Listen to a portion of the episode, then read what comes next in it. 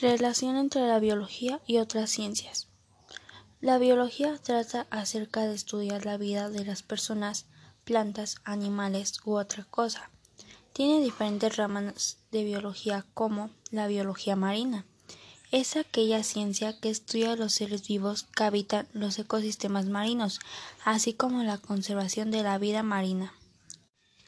Ecología es la rama de biología que estudia las relaciones de los diferentes seres vivos entre sí y con su entorno.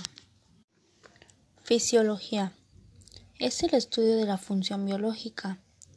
Se investiga cómo funciona el cuerpo, desde los mecanismos moleculares dentro de las células hasta las acciones de tejidos, órganos y sistemas, y cómo el organismo en conjunto lleva a cabo tareas particulares esenciales.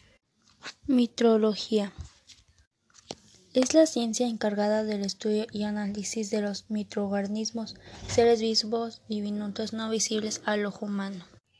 Biología molecular es la rama de la biología que tiene como objetivo el estudio de los procesos que se desarrollan en los seres vivos desde un punto de vista molecular.